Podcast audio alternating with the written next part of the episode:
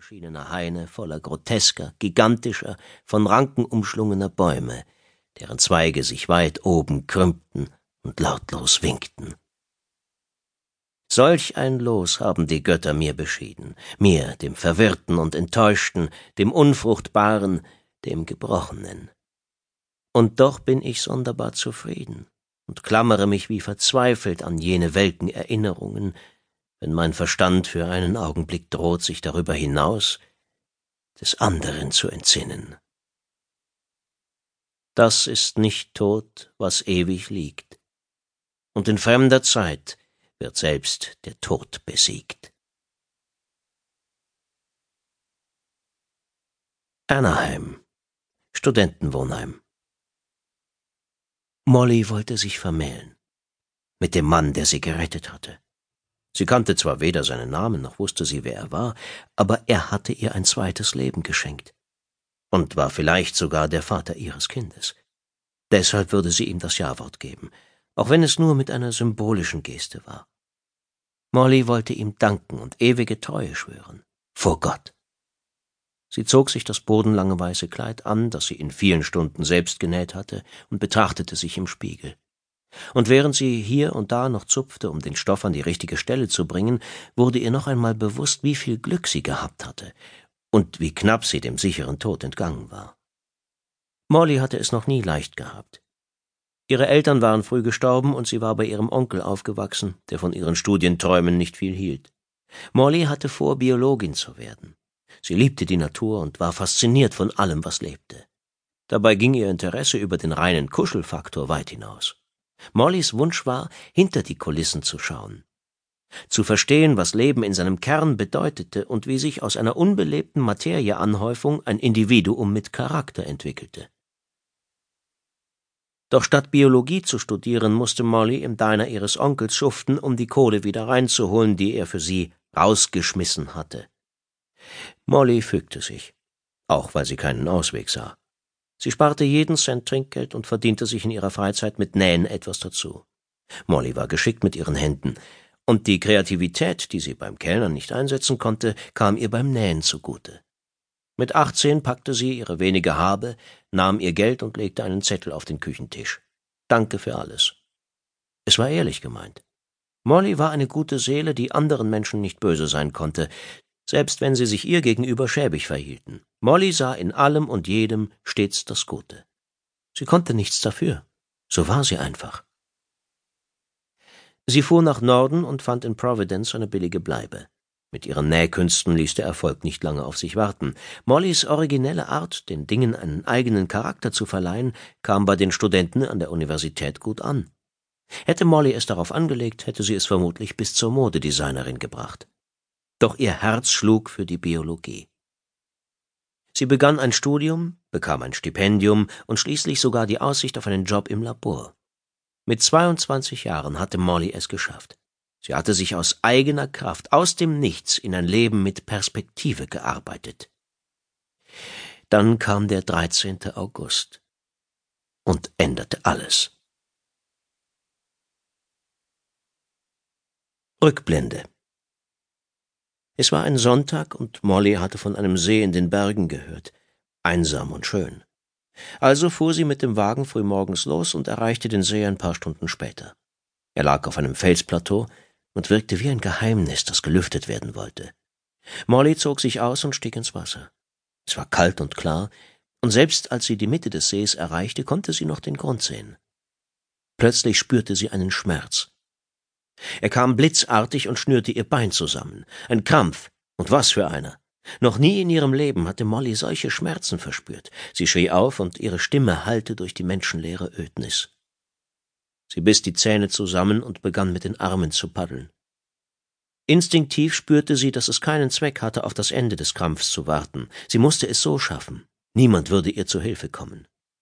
Molly paddelte wie besessen. Das Ufer kam langsam näher. Doch ihre Kräfte schwanden mit jedem verzweifelten Schwimmzug. Panik machte sich in ihr breit. Sie starrte nach unten und sah den Grund. Er war höchstens drei oder vier Meter entfernt, doch diese Tiefe würde reichen, um zu ertrinken. Molly musste näher ans Ufer, sonst war sie verloren. Sie paddelte mit allen Kräften. Die Ahnung, dass es nicht reichen würde, trieb ihr die Tränen in die Augen. Wasser drang in ihre Lungen und brachte sie zum Husten. Noch einmal schrie sie, so laut sie konnte. Es klang wie das letzte Aufbäumen einer dem Tod geweihten Seele. In dem Augenblick begriff Molly, dass sie sterben würde. Und sie ergab sich diesem Schicksal.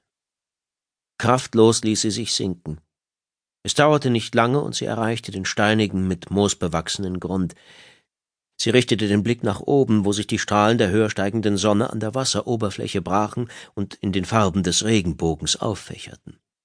Molly empfand den Anblick als wunderschön, und sie hätte gerne jemandem davon erzählt. Aber es war zu spät. Sie hatte keine Kraft mehr. Und auch keine Lust. Ihr Leben lang hatte sie gekämpft, und wenn es jetzt und hier zu Ende sein sollte, war es auch okay. Ein innerer Frieden füllte sie aus. Und in einem letzten langen Ausatmen entließ sie die Luft aus ihren Lungen und beobachtete die Blasen, wie sie an die Oberfläche trieben und zerplatzten.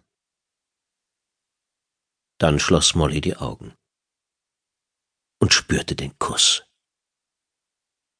Eine schöne Erinnerung, die ihr den Weg in den Tod erleichtern sollte. Dann saugte sich etwas an ihrem Mund fest und presste Luft in ihre Lungen. Gleichzeitig packten mehrere glitschige Arme ihren Körper. Die unsanften Berührungen erinnerten sie an Tintenfischarme. Aber das war unmöglich. Oder etwa doch? Irgendetwas hielt sie am Leben, aber es fühlte sich nicht menschlich an. Molly öffnete die Augen und erschrak. Eine Art Schlauch führte von ihrem Mund weg und mündete in einem dunklen Korpus, der sich schlangengleich durchs Wasser bewegte. Der Anblick erinnerte Molly an einen Oktopus, aber der konnte sie mit seinen Tentakeln ja nicht mit Sauerstoff versorgen. Was noch merkwürdiger war, die unbekannte Kreatur zog Molly immer tiefer, wie sie am abnehmenden Sonnenlicht erkennen konnte. Betrachtete das unbekannte Wesen sie als Beute und hielt sie deshalb am Leben? Um sie später frisch geschlachtet zu verzehren? Molly kam kein Tier in den Sinn, das zu so etwas fähig wäre, jedenfalls nicht in dieser Größenordnung und nicht in einem Bergsee in Neuengland. Es wurde rasch dunkler, und am Druck auf ihren Ohren spürte Molly die zunehmende Tiefe. Dann stieß ihr Kopf gegen einen Felsen. Der Schlag war nicht hart, aber stark genug, um sie vor Schmerzen aufschreien zu lassen. Die Verbindung zu dem Wesen wurde unterbrochen, und für einen Augenblick schwebte Molly wie ein Astronaut im All schwerelos im Wasser. Das Wesen drehte um und packte sie erneut, und für den Bruchteil einer Sekunde konnte Molly seine leuchtenden gelben Augen sehen, mit denen es sie böse anfunkelte. Dann verlor sie das Bewusstsein. Als sie erwachte, lag sie am Seeufer, nackt und zerschunden, aber am Leben. Ein Mann beugte sich über sie und redete auf sie ein, aber Molly hörte seine Worte nicht. Sie spürte nur, dass er es gut mit ihr meinte. Kurz darauf hörte sie eine Sirene. Dann verlor sie erneut das Bewusstsein. Tage später erklärten ihr die Ärzte im Krankenhaus, dass sie nur um Haaresbreite überlebt hatte. Ein Unbekannter hatte sie am Ufer des Sees gefunden und die Rettungskräfte alarmiert. Als sie eintrafen, war der Mann fort genauso wie Mollys Sachen und ihr Wagen. Die Schlussfolgerungen, die die Polizei daraus zog, interessierten Molly nicht. Sie dachte nur an das Leben, das ihr geschenkt worden war, und an den Schrecken, den sie in der Tiefe erlebt hatte.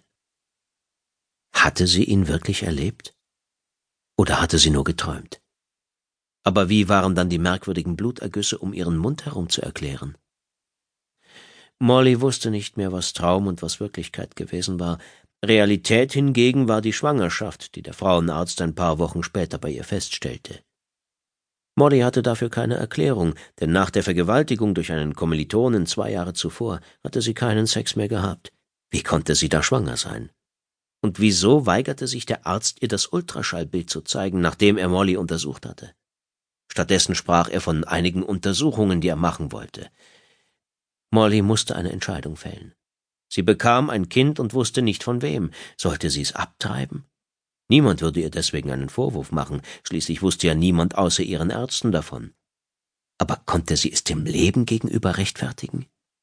Molly liebte das Leben, und nun wuchs es in ihrem Bauch heran. Sie konnte es spüren, wie es mit seinen kleinen Ärmchen und Beinchen boxte und tat. Das Wesen in ihrem Bauch war ohne Zweifel lebendig. Aber war es auch beseelt? Was, wenn Molly das Kind abtrieb und später herausfand, dass sich im Mutterleib der Wechsel von Materie zu Leben vollzog? Sie wird